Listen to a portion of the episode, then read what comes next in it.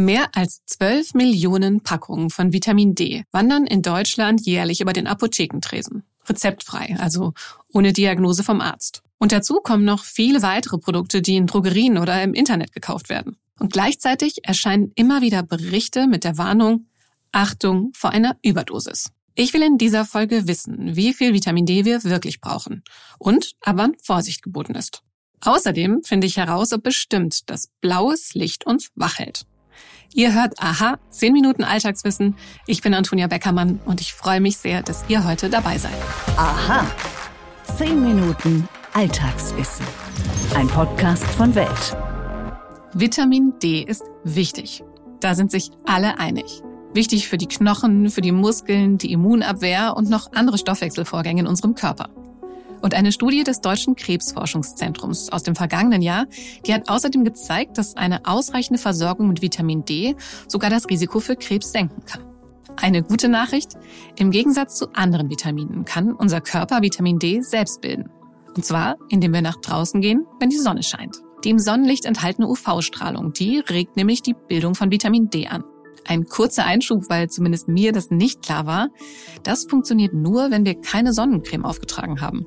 Und bitte, das bedeutet natürlich nicht, dass man jetzt ganz lange ungeschützt in der prallen Sonne liegen soll. Denn das steigert natürlich die Hautkrebsgefahr. Experten empfehlen, dass man sich täglich einfach nur 5 bis 25 Minuten in der Sonne aufhalten sollte. Und auf die gute folgt jetzt die weniger gute Nachricht. In der dunklen Jahreszeit gibt es naturgemäß wenig Sonne. Der Körper kann also eventuell nicht genug Vitamin D herstellen. Es kommt zu einem Vitamin D-Mangel. Deshalb greifen viele gerade zu zusätzlichen Vitamin D-Präparaten. Aber Vorsicht! Denn zu viel Vitamin D kann für uns auch schädlich sein. Warum das so ist und wie viel Vitamin D wir wirklich brauchen, das erklärt uns gleich die promovierte Biologin und Vitamin D-Expertin Dr. Anke Ehlers vom Bundesinstitut für Risikobewertung. Sie arbeitet seit mehr als zehn Jahren im Bereich Ernährungsrisiken. Hallo, Frau Dr. Ehlers. Hallo. Frau Dr. Ehlers, da unser Körper ja für die Produktion von Vitamin D Sonnenlicht braucht, stellt sich natürlich jedem von uns die Frage, hat denn jeder von uns dann ganz automatisch in der dunklen Jahreszeit Vitamin D-Mangel?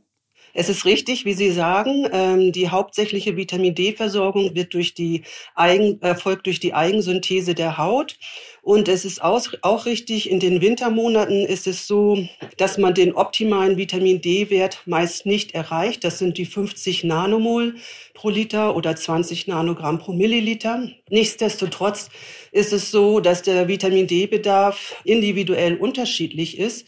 Und nicht jeder, der jetzt diesen optimalen Wert, also diese 50 Nanomol pro Liter, nicht erreicht, ist per se unterversorgt, weil der Bedarf eben individuell unterschiedlich ist. Dazu kommt noch, ähm, dass Vitamin D in Fett- und Muskelgewebe gespeichert werden kann. Und bei körperlicher Aktivität kann dieses Vitamin D wieder freigesetzt werden und kann dann eben auch im Winter zur Vitamin D-Versorgung beitragen. Nichtsdestotrotz gibt es natürlich, wie Sie sagen, auch ähm, gerade in den Wintermonaten Personen, die eben nicht ausreichend mit Vitamin D versorgt sind. Mhm. Sie haben ja gerade gesagt, das ist ganz individuell.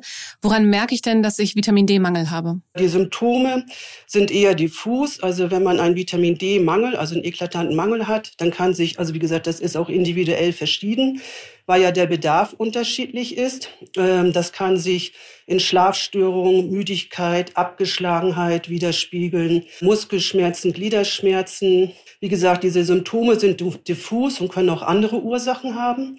Und man sollte das, wenn man diese Symptome hat, dann gerne ärztlich abklären lassen. Und bei einem langfristigen Vitamin D-Mangel kann das natürlich auch die Knochengesundheit beeinträchtigen. Wer sollte denn jetzt ganz unabhängig von der Sonne, wer sollte denn wirklich regelmäßig extra Vitamin D-Präparate einnehmen? Ja, insbesondere Bewohnerinnen und Bewohner von Pflegeheimeinrichtungen, die also mobilitätseingeschränkt sind, die schon älter sind. Also Vitamin D-Synthese erfolgt, erfolgt ja über die Haut und das nimmt im Alter dann auch ab. Und wenn diese Studien auch nicht repräsentativ sind, so zeigen doch einige Studien, dass insbesondere die Bewohner von Pflegeheimen einen eklatanten Vitamin D-Mangel auf aufweisen. Und da könnte man schon überlegen oder erwägen, äh, dass diese Bewohner Nahrungsergänzungsmittel kontinuierlich einnehmen, aber möglichst nicht mehr als 20 Mikrogramm pro Tagesverzehr Empfehlung. Und ansonsten, wenn höhere bei höhere Dosierung dann unter ärztlicher Kontrolle. Das kann natürlich medizinisch indiziert sein, aber hohe Dosierung möglichst nur unter ärztlicher Kontrolle. Genau, jetzt haben Sie genau den Punkt angesprochen, über den ich auch die ganze Zeit gestolpert bin bei meiner Recherche. Zu viel Vitamin D kann ja auch gefährlich sein. Ab wann ist, hat man denn wirklich zu viel Vitamin D? Also ab wann muss man aufpassen? Ja, es gibt eine tolerierbare maximale Höchstmenge, die ist von der Europäischen Behörde für Lebensmittelsicherheit äh, abgeleitet. Das bezieht sich aus Vitamin D aus allen Quellen, also nicht nur die Nahrungsergänzungsmittel, sondern auch das, was man über Lebensmittel zu sich nimmt. Das ist natürlicherweise nicht sehr viel, aber wir beobachten natürlich einen zunehmenden Markt an angereicherten Lebensmitteln und das muss man natürlich dazu addieren. Und diese 100 Mikrogramm pro Tag langfri sollten langfristig eben nicht überschritten werden, weil klinische Studien haben jetzt auch schon gezeigt, dass sich bei einer zusätzlichen Einnahme von, von 100 Mikrogramm pro Tag und darüber hinaus im Vergleich zum Placebo oder zu geringer dosierten Vitamin D, dass sich da das Risiko für eine verringerte Knochendichte bei älteren Frauen erhöhte, dass ein vermehrte, vermehrte Stürze auftraten, dass bei ähm, Herzpatienten eine Verschlechterung der Herzfunktion auftrat und dass auch vermehrt Hyperkalzämien auftreten. Und das sind also erhöhte Calcium-Serumspiegel und langfristig erhöhte Calcium-Serumspiegel, wenn sie sehr hoch erhöht sind, können halt die Nierenfunktion beeinträchtigen und kann letztendlich eben auch zu einer Verringerung der Nierenfunktion führen. Das wurde auch schon in Fallbeispielen gezeigt. Die haben natürlich allerdings ein bisschen höher dosierte eingenommen. Da hatten, also es gibt inzwischen mehrere, ich nenne jetzt mal das Beispiel von zwei älteren Personen, die hatten sich Nahrungsergänzungsmittel eigenständig im Internet erworben und hatten dann langfristig 10.000 beziehungsweise 50.000 internationale Einheiten täglich eingenommen. Bei beiden führte das zu einer Nierenfunktionsstörung und bei dem älteren Herrn, der die 50.000 eingenommen hatte, da war das sozusagen auch irreversibel und der war hinterher dialysepflichtig. Können wir denn selber merken, dass wir zu viel Vitamin D eingenommen haben? Also wenn man exzessiv hohe Mengen Vitamin D einnimmt, damit meine ich aber wirklich hohe Mengen, also im Bereich täglich, also wenn Säuglinge oder sowas, also hatten wir schon Fälle, die also mehrere zigtausend internationale Einheiten äh, aus Versehen bekommen hatten, dann äußert sich das halt in Erbrechen, Übelkeit, Bauchkrämpfe, letztendlich auch Herzrhythmusstörungen.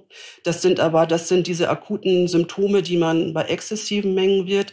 Ansonsten kann natürlich eine langfristige Überdosierung auch zu schleichenden negativen Effekten führen, die man nicht unbedingt gleich wahrnimmt.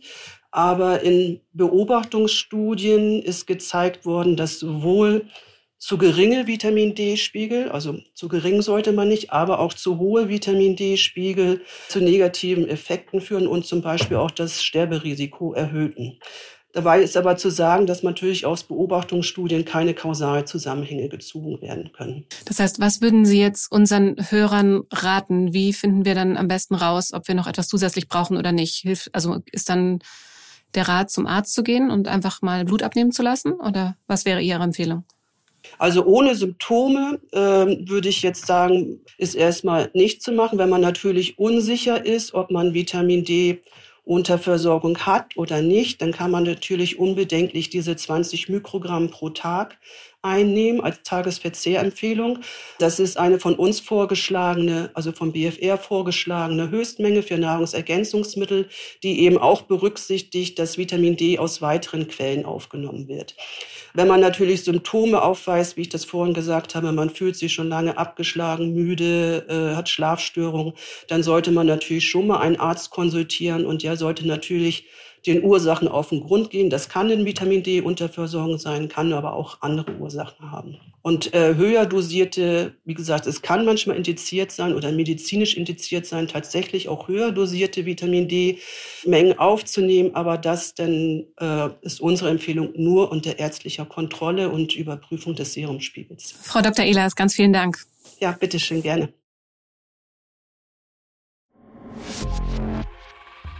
Stimmt das wirklich? Mythos oder Wahrheit?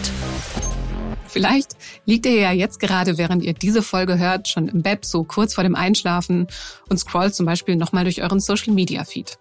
Und das, obwohl ihr vielleicht auch schon mal gehört habt, dass das blaue Licht aus dem Handybildschirm zu Schlafproblemen führen kann. Die wissenschaftlichen Belege für diese Annahme, die sind aber gar nicht so eindeutig. Und deswegen wollte die Schlafforscherin Christine Blume von der Universität Basel es jetzt ganz genau und ein für alle Mal herausfinden. Sie und ihre Kollegen, die haben vor kurzem untersucht, welchen Einfluss verschiedenfarbiges Licht auf den Schlafrhythmus hat. Und ihre Ergebnisse, die stellen die bisherige Annahme zu blauem Licht gehörig auf den Kopf. Zunächst mal müssen wir uns aber ganz kurz anschauen, woher diese Annahme eigentlich kommt. Das bläuliche Licht aus dem Bildschirm, das soll unserem Gehirn vorgaukeln, dass Tag ist. Die Folge? Die Bildung von Melatonin wird unterdrückt. Melatonin, das ist ein zentrales Schlafhormon, das dafür sorgt, dass man ein- oder auch durchschläft. Wer also zu später Stunde noch auf sein Handy oder den Laptop starrt, der bringt seinen Schlaf-Wach-Rhythmus durcheinander. So die Theorie über diesen wachmachenden Effekt des blauen Lichts. Um die jetzt zu überprüfen, baten die Forscher um Christine Blume spät abends 16 gesunde Frauen und Männer in ihr Schlaflabor. Die Teilnehmer, die blickten dort eine Stunde lang auf spezielle LED-Bildschirme, die bläuliches, gelbliches oder weißliches Licht erzeugten. Und siehe da, die Farbe des Lichts, die spielte keine Rolle für den Schlafrhythmus, sondern etwas anderes. Die biologischen Mechanismen hinter dem Effekt, die haben etwas mit den Zellen auf unserer Netzhaut zu tun. Vereinfacht gesagt, sieht es laut den Wissenschaftlern so aus, als ob es nicht auf die Farbe des Lichts, sondern auf seine Wellenlänge ankommt. Und hier macht kurzwelliges Licht tatsächlich wach. Und rein kurzwelliges Licht, das nehmen wir tatsächlich als blau wahr. Daher kommt die Theorie über den Wachmachereffekt von blauem Licht. Die Forscher hatten für ihr Experiment jedoch Lichtgemische erzeugt, die das Gehirn als gelblich oder weiß wahrnimmt, aber denselben Anteil an kurzweiligem Licht hatte wie das blaue Licht. Bei den Teilnehmern, die auf den bläulichen Bildschirm starten, änderte sich weder die Ausschüttung von Melatonin signifikant, noch fühlten sie sich wacher oder schliefen schlechter als die Gruppe, die auf die anderen Lichtgemische blickten. In vielen Laptops, Handys und Tablets gibt es ja einen Nachtmodus, der die Farbdarstellung des Bildschirms ins Gelbliche verändert. Und auch Brillen mit einem Blaulichtfilter sollen dem Wachmachereffekt von blauem Bildschirmlicht entgegenwirken. Ist das jetzt also nach den neuen Ergebnissen alles vollkommen unnötig? Vermutlich nicht. Denn diese Filter verringern auch den Anteil an kurzwelligem Licht. Nur wäre laut den Erkenntnissen von Christine Blume und ihren Kollegen der Gelbstich im Handy-Nachtmodus eben nicht nötig. Und zahlreiche Wissenschaftler, die halten übrigens das Swipen durch soziale Netzwerke bis tief in die Nacht für eine wahrscheinlichere Ursache für Schlafprobleme. Denn auch kurz vor dem Zubettgehen Arbeitsmails zu lesen, kann Stress auslösen und so die Schlafqualität beeinträchtigen. Was mich jetzt noch interessieren würde, benutzt ihr einen Nachtmodus auf eurem Handy oder Laptop oder sogar eine Blaulichtfilterbrille? Schreibt mir das doch gerne in die Kommentare oder nehmt an unserer kleinen Spotify-Umfrage teil. Den Link zu der Studie, den stelle ich euch natürlich in die Show Notes. Und übrigens war Christine Blume zum Thema Schlafen schon öfter bei uns hier im Podcast zu Gast. Falls ihr also noch mehr dazu hören möchtet, dann findet ihr die Links in den Show Notes. Und damit sind wir auch schon wieder am Ende angelangt. Vielen Dank an meine Kollegin Juliane Schneider, die an dieser Folge mitgearbeitet hat. Schreibt uns immer an wissen.welt.de, wenn ihr Fragen, Anmerkungen oder Themen habt. Und wir freuen uns sehr, wenn euch Aha gefällt, wenn ihr uns ein Sternchen gebt, uns weiterempfehlt und gerne bewertet bei Spotify oder Apple. Ich bin Antonia Beckermann. Wir hören uns hier hoffentlich ganz bald wieder bei Aha 10 Minuten Alltagswissen.